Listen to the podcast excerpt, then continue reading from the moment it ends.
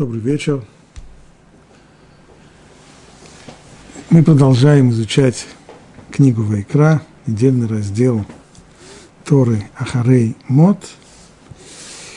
И начнем мы сегодня с 17 главы, с самого начала, первые стихи 17 главы книги Вайкра. «И сказал Бог Моше так, объяви Арону и его сыновьям, и всем сынам Израиля, и скажи им, вот что повелел Бог сказать.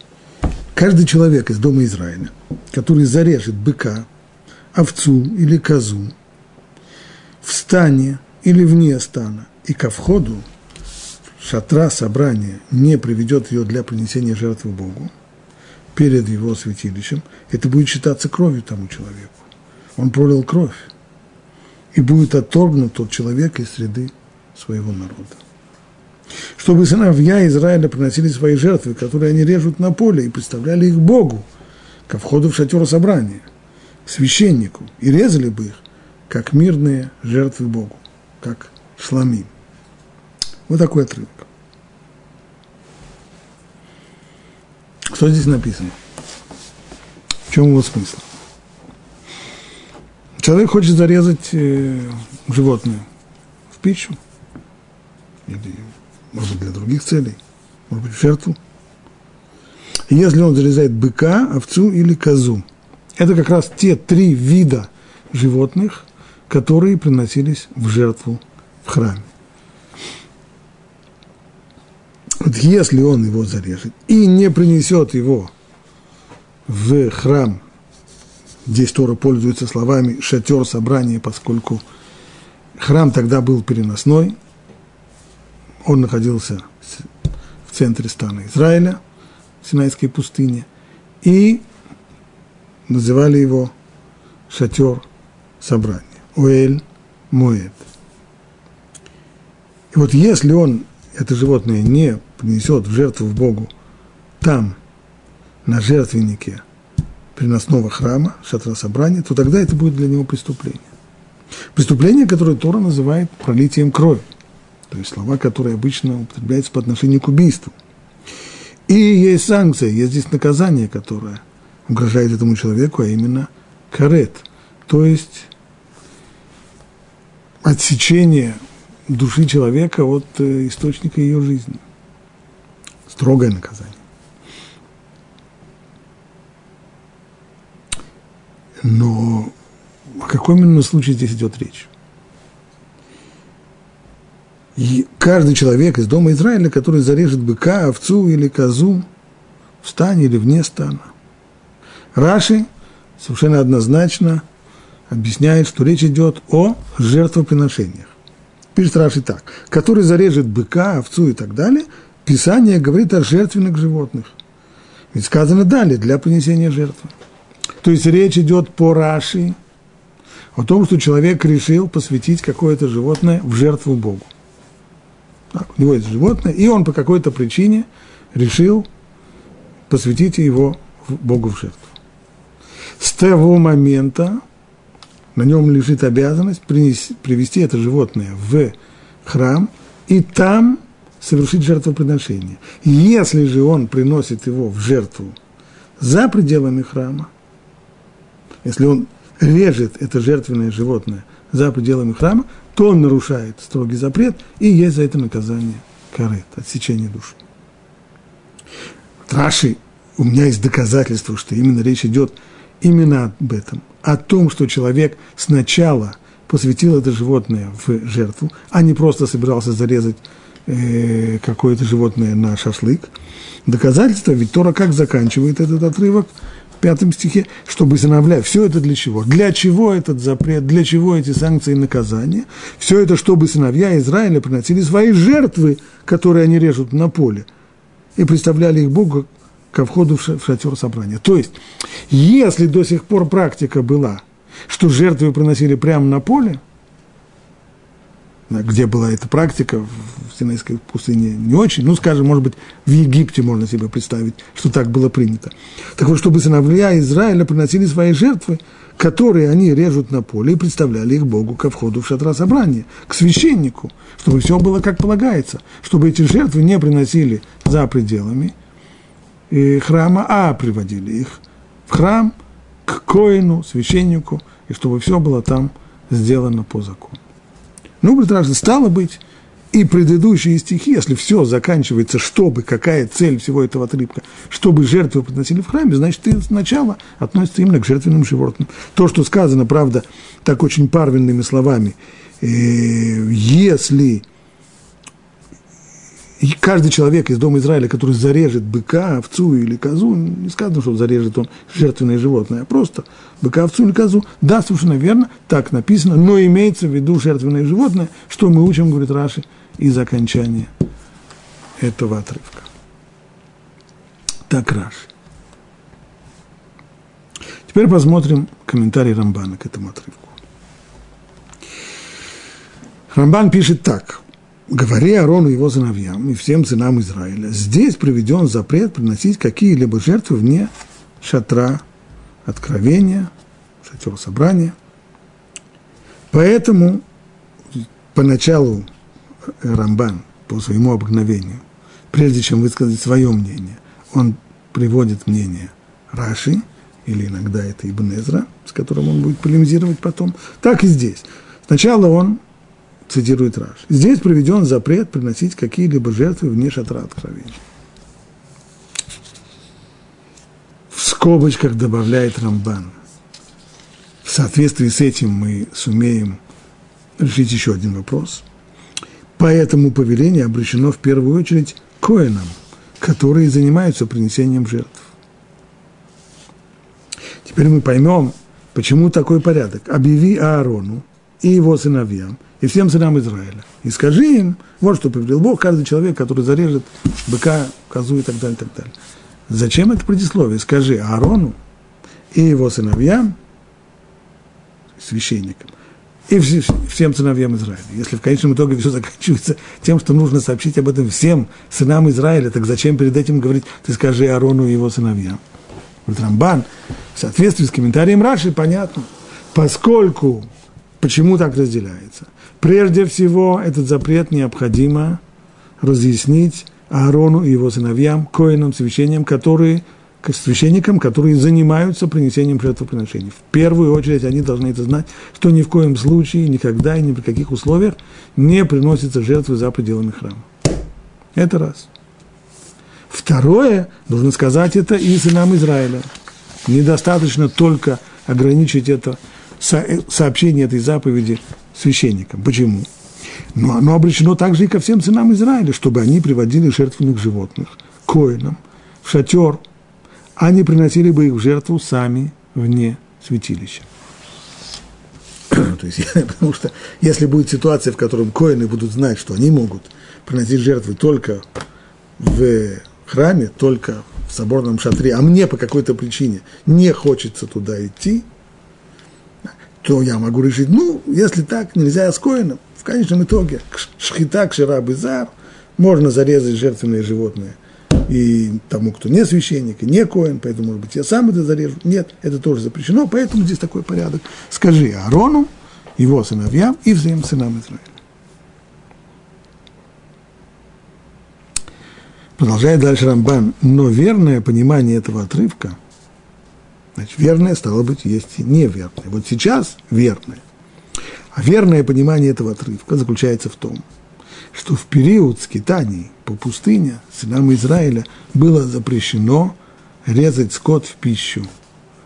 То есть то, что называется в Талмуде, талмудический термин, басар таава, иными словами, мясо, которое – когда режут скот только потому, что кому-то захотелось съесть мясо, не потому, что это жертвенное животное, а просто удовольствие ради.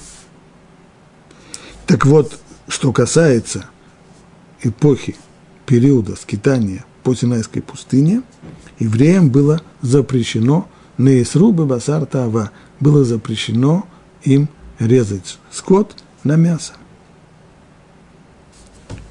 Значит ли это, что все 40 лет были вегетарианцами? Нет. Но они ели лишь мясо мирных жертв. То есть среди жертвоприношений, мы знаем, есть, есть три основных вида жертвоприношений. Есть ола, это всесожжение, когда туша животного целиком сжигается на жертвеннике. Есть хатат, очистительная жертва, от которой уже часть съедают священники, коаним, а остальное идет на жертвенник. А есть шламим. Шламим – это то жертвоприношение, те, те виды жертвоприношений, в которых все получают. Внутренности идут на жертвенник, небольшая часть мяса идет коину, а основная, основная часть мясо достается хозяевам, и тогда он может это есть. Так вот, все питание, весь рацион, рацион еврейского народа в Синайской пустыне, мы знаем, был не совсем простым. Чем питались? Прежде всего, хлеба не было. Вместо хлеба – ман. Ну, а если мясо захотелось, можно и мясо. Но только определенным образом. Только мясо жертвенных животных. Басар тава – просто так мясо, потому что шашлык захотелось – этого, говорит Рамбан, в пустыне не было, это было строжайше запрещено. И вот этот-то запрет, он и высказан в отрывке, который мы сейчас зачитали. Они ели лишь мясо мирных жертв мяса шламим, кровью которых сначала окропляли жертвенник Бога, как и говорят мудрецы в Талмуде. Поэтому здесь и сказано, что если человек собирается зарезать животное одного из этих трех видов, из тех, которых приносили жертвы в храме, то есть быка или овцу или козу, то он должен привести это животное ко входу в шатер, шатер откровения, чтобы его принесли в мирную жертву, окропили жертвенник Бога его кровью, возложили бы внутренности на жертвенник, а уже мясо может хозяин съесть. Но если он зарежет это животное в другом месте, то нарушит запрет и будет подвержен наказанию корыт. Кстати, в этом новом понимании стиха мы выигрываем еще одну вещь. Раши, утверждая, что в стихе идет речь не о просто не псартава, не просто о мясе. Речь идет именно о жертвенном животном, о человеке, который хотел, посвятил животное в жертву хотел его зарезать, только хотел зарезать не в храме. Сказал, посмотрите, что в конце написано. Все это для чего? Чтобы сыновья Израиля приносили свои жертвы ко входу шатра собрания, к священнику, и резали бы их как шламим, как мирные жертвы Богу. Почему только как шламим? Если речь идет о шхутей хуц, о запрете приносить жертвенные животные, резать жертвенные животные за пределами храма, так он касается не только шламим, не только мирных жертв, он касается любых жертвоприношений. Как улот, как всесожжение, как хатат, как очистительные жертвы, так и шламим. Поэтому заканчивать весь этот отрывок, резюмировать тем, что все это для того, чтобы приносили шламим в храме, почему только шламим? Все это для того, чтобы жертвы, надо было бы сказать здесь, все это для того, чтобы приносили жертвы в храме неважно какие жертвы, ни в коем случае не приносить жертвы за пределами храма, только в храме. А Тура заканчивает здесь все это для того, чтобы резали шламим. Шламим, вот во втором понимании, которое говорит Рамбан, что речь здесь идет о простом, не о жертвенном животном, а о самом обычном животном, которое собираются, как, который человек хочет зарезать просто так на шашлык. На колбасу это то, что ему нужно. При всем при этом Тора говорит, хочешь зарезать, хочешь есть мясо, согласен, легитимное желание. Но одно условие. Принести в храм, оформить его как жертвенное животное, зарезать его как жертвенное животное, окропить кровью жертвенник, внутренности на жертвенник, часть отдать коину, остальное можно брать сам. Хоть шашлык, шашлык, хоть колбасу, колбасу. Стало быть, все это именно как шла, это может быть только в шламим – только в мирных жертвах, мясо которых идет в пищу хозяевам. А далее Ну а как же быть с э, аргументом, который говорит Раши? Почему все завершается, чтобы сыновья Израиля приносили свои жертвы, которые они режут на поле? То есть вместо того, чтобы свои жертвы они резали на поле, чтобы они знали, что нужно приносить их только в храм, и только в храме их резать. Ну, говорит Раш, вы видите, это доказывает, что и все предыдущие фразы относятся именно к жертвенному животному, а не к басар а не к тому, что человеку просто захотелось мяса. Говорит Рамбан, нет, речь здесь идет о другом запрете. Сначала высказан первый запрет, басар то есть попросту запрещено было в пустыне есть мясо просто так, а дальше записано еще по поводу жертвенных животных – и то, и другое нужно резать в храме. А далее, пишет Рамбан, приведен запрет возводить жертвенник Богу вне шатра, то есть вне переносного храма, и совершать на нем упомянутые мирные жертвы, да и другие жертвы, жертвы всесожжения и очистительные жертвы, как это делали в период, когда были разрешены жертвоприношения на возвышениях. То есть, на самом деле, в, в истории еврейского народа была эпоха, после завоевания Эрц Израиля, до того, как был возведен центральный Иерусалимский храм, до этого было разрешение приносить жертвы на так называемых бомот, на возвышениях. Иными словами, можно было организовать, человек мог организовать у себя такое свое частное местное святилище, и там приносить, построить там жертвенник, и там приносить жертвы. Было такое? Было, да. Но это только при условии, что нет центрального храма. Тогда это было разрешено в пустыне, когда существует центральный храм, и в дальнейшем, после того, как будет построен центральный храм в Иерусалиме, это будет запрещено. И именно вот об этом запрете и говорится здесь. Чтобы сыновья Израиля приносили свои жертвы, которые они режут на поле и представляли их Богу ко входу в шатер, в центральный храм. Это уже другой запрет. И этот запрет подробно обсуждается не здесь, в книге Вайкра, где речь в основном идет о законах жертвоприношений, а обсуждается он подробно в книге Дворим или Второзаконие, когда Муше перед своей смертью дает последние наставления о том, как следует реализовать полученную в Синае Тору, как ее реализовать уже в стране Израиля после ее захвата и заселения. И вот там сказано, 12 глава книги Дворим. Ну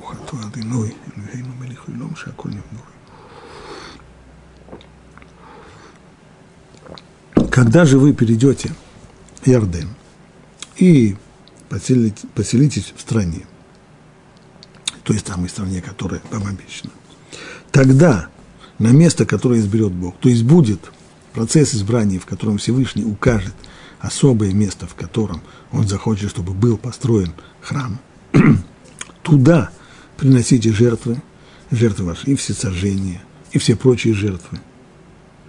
Это написано. Вот этот самый момент, что когда у вас будут жертвы, то их нужно будет с момента, когда Бог выберет определенное место для центрального храма, можно их будет приносить только туда, он высказан там, в книге Дворим. И написано еще, остерегись, чтобы не приносить жертв всесожжения твоих в любом месте, которое увидишь а только на том месте, которое изберет Бог. Иными словами, запрет приносить жертвы вне святилища, он остается в период храма. Мы сказали, в книге Дворим это основные указания Муше перед тем, как еврейский народ перейдет через Ярден и вторгнется в страну Кнаа. Переход – от жизни в Синайской пустыне к новым условиям жизни в завоеванной стране Израиля. Здесь, говорит Рамбан, в нашем отрывке высказано два запрета. Два запрета, касающихся шхиты, касающиеся убоя скота. Первое. Нет просто, запрещен просто так убой скота на шашлык, это исключается.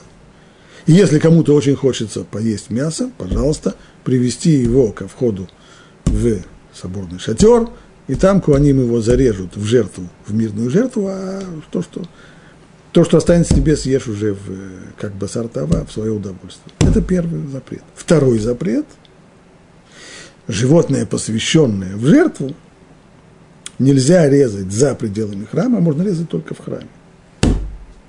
Теперь, когда мы перейдем через Ярдын и захватим страну Израиля, то первый запрет будет разрешен, а второй запрет, запрет шхутей хуц, то есть запрет резать жертвы за пределами храма, он останется в силе. С условием, что будет существовать центральный храм в том месте, которое изберет Всевышний. Словами Рамбана, то есть запрет приносить жертвы вне святилища останется в силе в период храма. Однако первый запрет, то есть запрет резать скот просто так в пищу, то, что называется басар таава, тогда это будет разрешено. И это Тора там, это разрешение оформляет в книге Дворим прямым текстом. Но сколько угодно тебе можешь резать и есть мясо во всех твоих вратах. Во всех твоих вратах это выражение Торы, которое имеет в виду в том месте, где ты живешь, в тех городах и в поселениях, в которых ты будешь жить. И там же объяснена причина, по которой в земле Израиля не будет действовать приведенный в данной главе запрет резать скот вне святилища, просто в пищу. То есть почему Тора изменяет здесь закон и говорит, что с того момента, как вы перейдете в Эрец Израиль, землю Израиля, то там мясо можно будет есть просто так, не так, как в пустыне, что все мясо, которое ели, это было только мясо жертвенных животных, а в, в, в стране Израиля можно будет резать животное просто так. Что изменится? Когда расширит Бог твои пределы, как Он тебе обещал, и ты скажешь, поел бы я мясо, то сколько угодно тебе можешь есть мясо. И если далеко будет от тебя место, которое изберет Бог, то зарежешь из крупного или мелкого своего скота, как я тебе сказал, и ешь в своих вратах столько, сколько тебе угодно. Значит, в чем здесь изменение? В том, что Всевышний расширит пределы еврейского народа. Хорошо здесь, в Синайской пустыне, когда все, весь народ был достаточно многочислен, но все-таки он жил компактно, одним станом вокруг храма. И в таких условиях каждый, кому уж очень-очень захотелось мяса, кто не может сидеть на диете из манна, есть только один ман, захотелось мяса, пожалуйста, можешь есть мясо, но сначала приведи животное к храму, зарежь его как шламим, как жертву, как жертву мирную, а потом уже можешь есть мясо. В условиях страны Израиля делать так уже будет невозможно. Нельзя заставить человека, который живет в Хайфе или в Бершеве, что каждый раз, когда ему захочется зарезать барашка на шашлык, ему придется сначала отправиться в путешествие в Иерусалим, там этого барашка зарезать, и только потом уже иметь разрешение на то, чтобы есть его мясо. Это нереально. Поэтому и Тура говорит, да, в новых условиях в стране Израиля – первый запрет, запрет на басар тава, он становится уже неактуальным. Можно будет резать мясо. Называется по месту жительства, там, где человек живет, просто басар тава, и есть его там.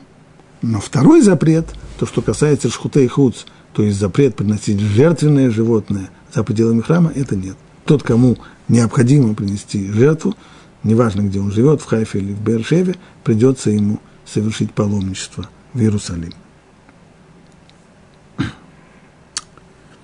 Таким образом, сначала в пустыне им было это запрещено, поскольку для них было достаточно легко приводить всех животных ко входу в шатер. Но после того, как Бог расширит их пределы, продолжает Рамбан, они смогут зарезать скот прямо просто в пищу, в своих воротах, но не для жертв.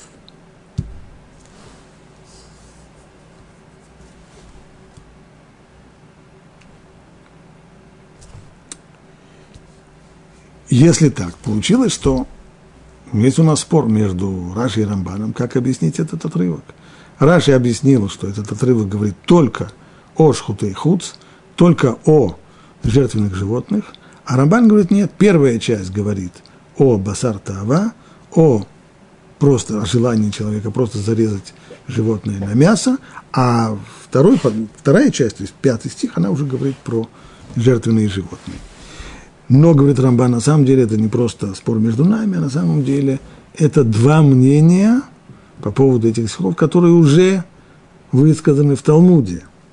Все, что я написал до сих пор, говорит Рамбан, это точка зрения Раби Ишмаэля, сказавшего в Талмуде, что сначала, то есть в период скитаний по Синайской пустыне, сначала им было запрещено резать скот просто так в пищу. То есть басар тава, мясо для мясо по желанию было им запрещено. И эта точка зрения хорошо согласуется с простым смыслом строк Торы. То есть, если взять пшат, посмотреть текст Торы, то ближе всего к пониманию этого текста, безусловно, говорит Рамбан, это мнение Раби Ишмаэля. И также говорят мудрецы в Мидраше, что есть такие вещи, чтобы не было нам странно, как-то так. На первый взгляд это звучит немножко похоже на, э, на претензии реформистов. Да, да, верно, сначала Бог это запретил, а потом разрешил условия поменялись, вот и разрешили. Говорят мудрецы, ничего страшного в этом нету, в том, что мы видим здесь изменения. Многие вещи Всевышний сначала запретил, а потом разрешил. К примеру, так он сначала запретил сынам Израиля резать скот в пищу вне шатра, вне храмового шатра, а затем разрешил, как сказано, ешь во вратах своих, сколько тебе угодно. Ну, а Раши? А Раши объясняет, что в, в этой самой строке, в начале, в самом начале 17 главы, тот, кто зарежет быка или овцу или козу в стане, зарежет их вне стана, речь идет о животном, которое было посвящено в жертву. И это точка зрения Раби Акивы. Раши не сам это придумал. Точно так же, как Рамбан озвучил в своем комментарии точку зрения Раби Ишмаэля, Раши озвучил точку зрения его оппонента, Раби Акивы, считавшего, что резать скот просто в пищу им не было запрещено. То есть и в период странствования по пустыне не было такого запрета басар тава, можно было резать животное где угодно, кому угодно, если это только не жертвенное животное. И подобная точка зрения отражена также в, в, Турат, в, в Турат Куаним. Но подлинный смысл строк Торы и мнения наших наставников в большинстве мидрашей соответствует тому, что объяснено выше. Так вопрос, если обе точки зрения приведены, и, и обе точки зрения легитимны, и Раби Акива, и Раби Ишмаэля, то почему Рамбан выбирает тогда позицию Раби Ишмаэля и весь свой комментарий ставит, строит именно на, на мнении Раби Ишмаэля?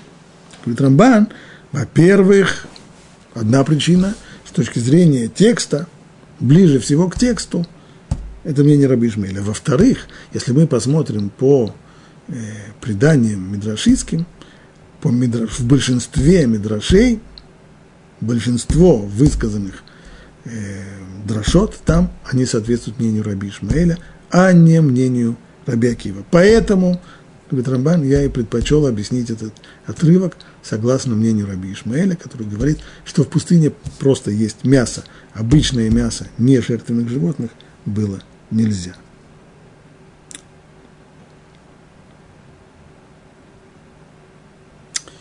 Раши, Раши тоже знает, что это две точки зрения. Но вот с комментарием Раши есть одна проблема. Я ее только обозначу. Здесь, в книге Ваикра, Раши объясняет этот отрывок по мнению Раби Акивы. То есть, что мясо нежертвенных животных не было запрещено в пустыне. А в книге Дворим, 12 главе, вот стих, который я уже здесь цитировал, и когда расширит Бог твои пределы, и сколько угодно тебе ешь мясо, там Раши объясняет с позиции Раби Ишмаэля. И пишет так, в пустыне было запрещено резать скот просто в пищу, но только, а только в шлами, только в мирные жертвы с точки зрения Раби Шмейля, Рабакива. Почему в книге Вайкра Раши объясняет по одному мнению, по мнению Раби Шмейля, а в книге Дворим, по мнению Раби Акивы, по другому мнению. Это вопрос, который обсуждают комментаторы. Входить в него не будем, это, безусловно, тема для дискуссии.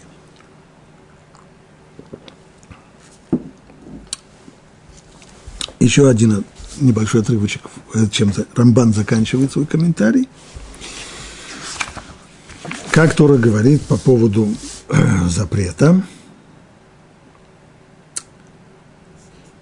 если человек захочет зарежет скот и ко входу в шатер собрания не приведет его для принесения жертвы Богу перед его святилищем, это будет считаться кровью, это зачтется как кровь тому человеку. Он пролил кровь. Пролитие крови означает убийство. Человек при всем желании, человек, он никого здесь не убил. Зарезал овцу. Барашка зарезал. Это не убийство человека. Почему Тора пользуется такими, таким высоким стилем? Ему будет кровь. Он пролил кровь. Говорит Рампан, конечно. Ведь для того, чтобы отнять жизнь у кого бы то ни было, не только у человека, но и у животного, на это нужно разрешение.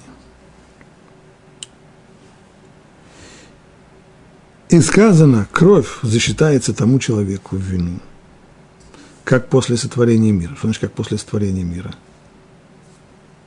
Объясняет Рамбан. После потопа было два периода. Был период первый, от сотворения мира и до потопа. Все это время Всевышний не позволил человеку проливать кровь животных. Не только других людей, но и животных. А чем человек питался?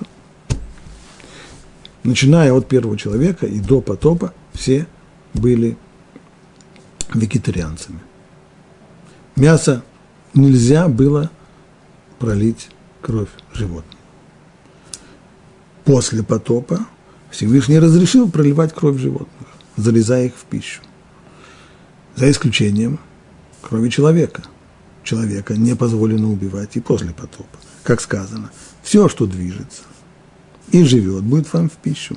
Как трава, как траву полевую я дам вам все. То есть, если до сих пор первому человеку была позволена только трава полевая и всякая растительная пища, то отныне, после потопа, когда э, когда было разрешено уже употреблять в пищу мясо, с этого момента разрешено проливать кровь. А то, что сказано здесь, когда человек зарезал животное не так, как Тора ему позволяет, а именно Тора требует, чтобы он привел его ко входу в шатер собрания и там зарезал его как жертву, а он зарезал это просто так, такое несанкционированное пролитие крови, оно рассматривается как убийство, точно так же, как это было после сотворения мира и до потопа, когда нельзя было проливать кровь животных. И на сегодняшний день, хотя после потопа разрешено это, но в период скитаний по Синайской пустыне это было строжайше запрещено, за исключением принесения шламим мирных жертв.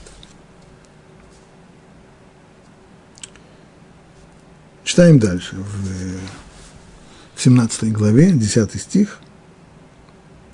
Каждый человек из дома Израиля и из пришельцев, которые будут жить среди них, кто будет употреблять в пищу какую-либо кровь, я обращу свой лик на душу того, кто будет употреблять в пищу кровь, и исторгну его из среды народа. Здесь содержится запрет на употребление крови, крови в пищу. Потому что душа тела в крови, я предназначил ее вам для жертвенника в искупление ваших душ, ибо кровь искупает душу. Поэтому я сказал сынам Израиля, ни один из вас не должен употреблять кровь в пищу, и пришелец, живущий среди вас, не должен употреблять кровь в пищу. Запрет крови конкретно касается крови именно теплокровных животных, то есть млекопитающих и птиц.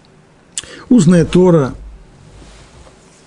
определяет, что запрет этот касается именно артериальной и венозной крови, а кровь, которая находится в капиллярах внутри мяса, она сама по себе не запрещена, и только одно условие, что она остается на месте. Если она сдвинулась со своего места, то с момента, как она сдвинулась, она становится запрещенной, так же, как и артериальная венозная кровь.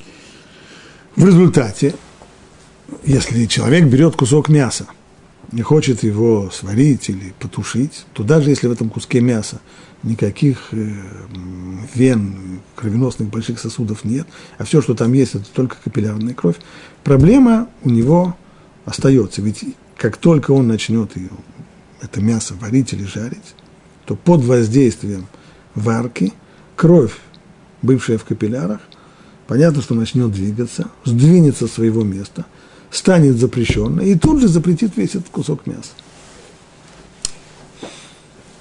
Поэтому для того, чтобы мясо варить или тушить, оно должно быть, нужно вывести из него эту самую капиллярную кровь. Каким образом это делается? Делается это путем высаливания, используя эффект капиллярности, когда соль вытягивает кровь из э, мяса. Практически это должно быть сделано так. Мясо сначала промывают, где-то полчаса оно вымачивается в воде, затем посыпается солью со всех сторон, час выдерживается в соли, а затем соль э, встряхивают и в трех водах моют это мясо. Когда мясо лежит э, в соли, то его кладут на решетку, так чтобы был свободный отток крови. После этого мясо можно э, варить, тушить, что угодно. Потому что нам понятно, что если все, вся кровь, которая могла выйти, вышла, и в дальнейшем ей уже ничего не грозит. Вот это понятно, что на сегодняшний день все это выглядит очень теоретически. Вряд ли человек, который попросту покупает мясо для того, чтобы изготовить его на кухне, когда-нибудь, когда-нибудь высаливал мясо. Да потому что на сегодняшний день подобного рода действия нужно делать только тем, кто покупает э, живую птицу на рынке, несет ее к шойхету. Так когда-то делали все наши прабабушки. На протяжении веков так и было. Человек покупал птицу, относил ее к шойхету, шойхет резал, потом люди приносили э, курицу домой, ощипывали, это тоже отдельное приключение. И затем нужно было ее высолить. Поэтому все, все люди более-менее хорошо знали эти законы. На сегодняшний день обычный покупатель, он получает уже готовые, готовую курицу, чаще всего замороженную, и поэтому еще до того, как ее заморозили, ее уже высолили там на, э, на, на фабрике, где, где ее и зарезали, где все это производится. Поэтому на сегодняшний день вряд ли кто-то на практике – Э, знаком с этими законами, а тот, кто к ним имеет отношение, это только те люди, которые работают, э, только мясники, которые работают на шхите.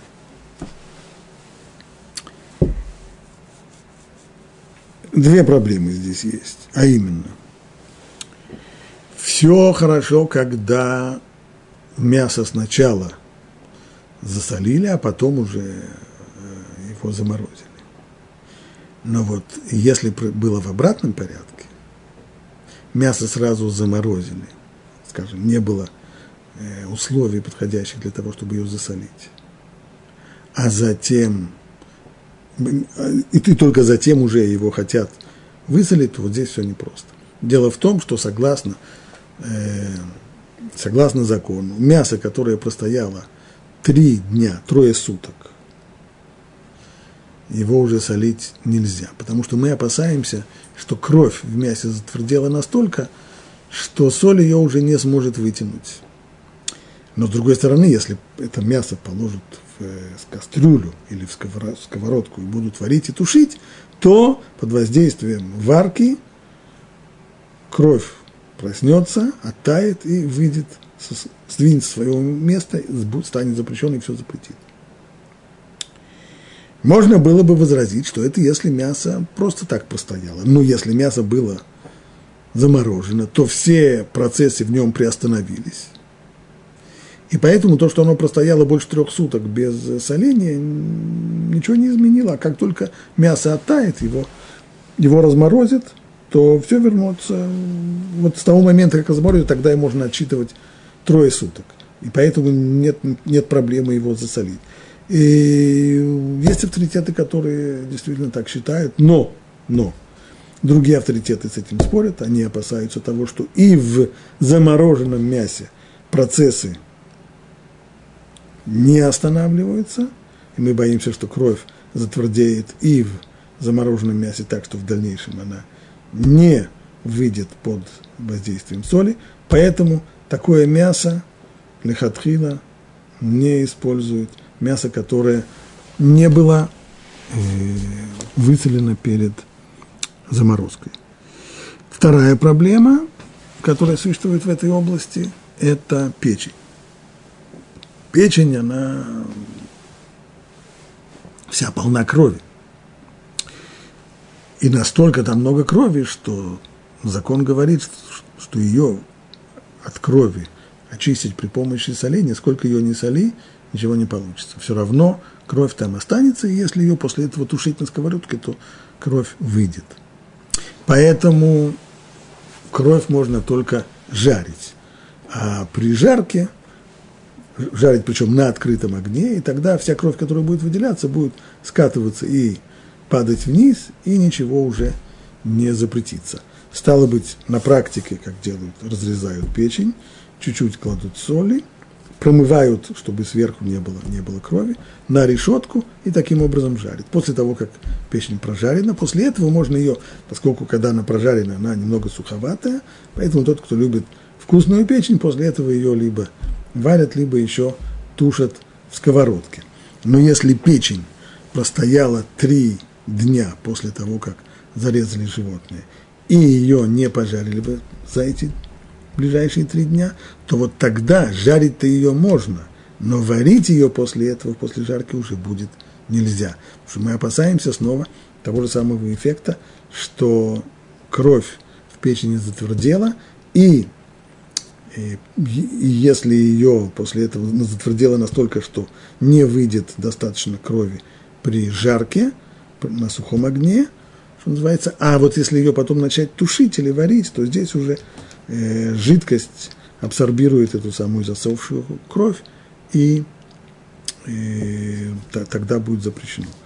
Что касается печени, которая была засолена, если она простояла, не, не засолена, что если она была замороженной, простояла так три дня, будучи замороженной, то вот здесь это уже неоднозначный вопрос, здесь вопрос спорный, есть авторитеты, которые разрешают такую печень сварить после жарки, а есть такие, которые говорят, что даже если она была заморожена, то такую печень разморозив можно только пожарить, а сварить ее после этого, после жарки уже нельзя.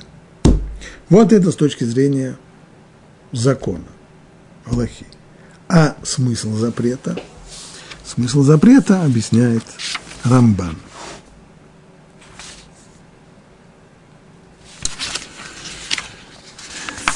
Как Тора это формулирует, этот запрет? Каждый человек из дома Израиля, из пришельцев, которые будут жить среди них, те, кто будут употреблять в пищу какую-либо кровь, я обращу свой лик против того, кто будет употреблять в пищу кровь, потому что душа тела крови, и я предназначил ее вам для жертвенника, в искупление ваших душ. Ибо кровь искупает душу. Пишет Рамбан – из этих слов Тора можно было бы заключить, что кровь запрещена нам в пищу, потому что она предназначена для окропления жертвенника. То есть так Тора говорит, хочешь есть мясо, получишь мясо. Кровь не трогай, она не тебе в пищу, она на жертвенник для того, чтобы искупать грехи. А если спросят, почему тогда запрещена кровь других животных и птиц, из которых не приносят жертвы? Например, если человек э, хочет, э, ему жутко захотелось крови антилопы или лани – она разрешена, нет, Тора тоже ее запрещает. Но антилопу-то не приносят в жертву в храме. Ну, а это, мы ответим на этот вопрос, говорит Рамбан. Тора пожелала отдалить нас от всякой крови. Это такое отдаление, чтобы мы не совершили ошибки, чтобы в конечном итоге мы не разрешили себе и кровь жертвенных животных тоже, которая предназначена на жертвы. А Рамбам в Мурен и Вухи, Рамбам в Мурен и Вухим, третьей части, где он объясняет смысл заповеди, он дает другое объяснение. И он там пишет, что хотя идолопоклонники и брезговали кровью, так, это отдельная тема. Тора здесь так строго говорит по поводу запрета на употребление крови, а, а кому, кому хочется вообще кровь употреблять? Это же вещь, которая отвратительна большинству людей. Да, даже идолопоклонники древние, они тоже испытывали отвращение крови. И она считалась у них нечистой. Тем не менее, были люди, которые самоотверженно, преодолевая отвращение, ее пили. Это те, кто стремился вступать в контакт с демонами и узнать от них будущее. То есть те, кто хотели какой-то контакт с какими-то нечистыми силами, потусторонними, то они считали, что самый лучший способ употреблять кровь, пить кровь, и это даст им какой-то вот контакт с этими, с демонами. Противно, да, но ради таких вещей самоотверженные люди пили. Вот Тора пожелала навсегда покончить с этим безумием и заблуждением, и поэтому она запретила кровь в пищу, избрав ее для того, чтобы она шла на жертвенник, для того, чтобы кропили ей жертвенник, и для очищения и искупления душ. Поэтому и сказано тогда так. Итак, Рамбан говорит, что смысл этого запрета для того, чтобы отдалить людей от практики, бывшей в то время употреблять в пищу кровь для контакта с демоном. Пишет Рамбан, это разумные размышления, но они не подтверждаются текстом Тора. То есть, если бы Тора сама не указала на причину запрета, мы сказали бы, очень разумное размышление, почему бы нет, вполне может быть хорошее объяснение. Но проблема в том, что Тора дает другое объяснение.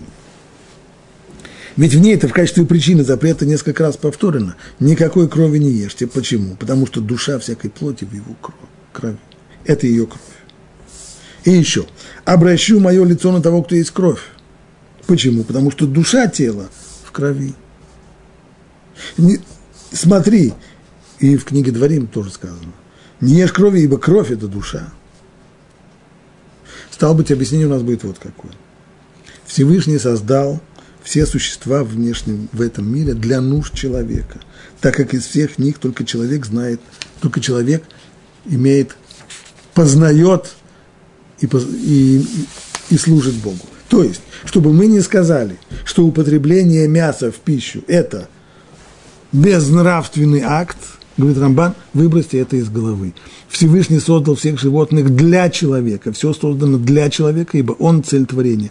Он человек, который познает Бога, он человек, который служит Богу, все создано ради него. Животные тоже. Стало быть, он разрешил им в пищу не только растения – Правда, в начале, как мы говорили, в начале был только растение. В первый период от сотворения мира и до потопа животных не разрешил в пищу, как сказано в книге Берешит. Вот я вам дал все, все травы полевые, все, все, и будет это вам в пищу. Но после потопа, когда животные спаслись только благодаря человеку, только благодаря тому, что Ноах взял представителей животного мира в свой ковчег – и ухаживал за ними, и кормил их на протяжении целого года, и убирал за ними. И после этого, то стало быть, они спаслись только благодаря человеку, после этого потомкам Ноаха было разрешено есть мясо. Им было разрешено зарезать их в пищу, как сказано, все, что движется и живет, будет вам в пищу, как траву полевую я дал тебе все. То есть точно так же, как первому человеку, Адаму, я разрешил растительную пищу, точно так же тебе, сказано Нуаху, я разрешаю все, что, все живое, все, что движется, то есть и мясную пищу тоже. Так вот, Творец разрешил человеку использовать для своих потребностей. Разрешено мясо? Да. Все животное можно резать? Можно. Целиком его можно употреблять? Нет. Ограничено. Что мясо, да, кровь нет. И вот Творец разрешил человеку использовать для своих потребностей их тела, созданные специально ради него. Тело для того-то и создано у животного, чтобы служить мясом человеку. А вот их души, а душа, имеется в виду здесь животная душа, нефиш беймит, которая связана с кровью, и через кровь происходит контакт между телом и между животной душой, а вот души их для искупления. Человек тоже использует душу животного – ну только не в пищу, а окропляет им жертвенник для того, чтобы приносить жертвы, искупая свои грехи, но не съедая их. Человеку, обладающему душой, не следует поедать душу. Значит, это первое ограничение. Второе ограничение идет сразу после этого. Каждый человек из сынов Израиля, из пришельцев, живущих среди них, тот, кто поймает съедобных зверя или птицу, то есть это уже речь идет не о скоте, а о съедобных кошерных животных, хотя бы та же самая антилопа, должен выпустить ее кровь, зарезать, выпустить кровь и покрыть ее землей, не оставлять кровь открытой. Ибо душа всякой плоти, кровь, в ее душе она. И я сказал нам Израилем кровь, какой бы то ни было плоти, не употребляйте в пищу. Не только что не употреблять в пищу, но и покрыть ее, выражая тем самым понимание того, что если бы нам не разрешили, если бы Всевышний отдельно не разрешил нам в пищу мясо, мы бы, конечно, не, не имели бы права забирать жизнь у, животного. Не стали бы проливать крови. Но это нам разрешено. Разрешено, и все-таки, как, даже когда есть разрешение, это видно в Торе, никогда не бывает разрешения полностью. Раз, раз пошла такая пьянка, режь последний огурец. Нет. Да, разрешено, но всех животных? Нет, не всех, только кошерных. А не кошерных? Нет, не трогают. Более того, из животных, что касается, кровь нельзя. И если это не, не, не скотина, а если это животное, то после того, как зарезал его, покрой кровь землей. Такова заповедь. После того, как значит, стала быть кровь, которая вытекла либо из дикого животного, либо из птицы, не только животные, но и птицы, то есть не скот, есть мецват кисуядам, заповедь покрыть кровь, нужно их покрыть землей. Вот такие законы здесь обсудили мы с комментарием Рамбана по поводу крови.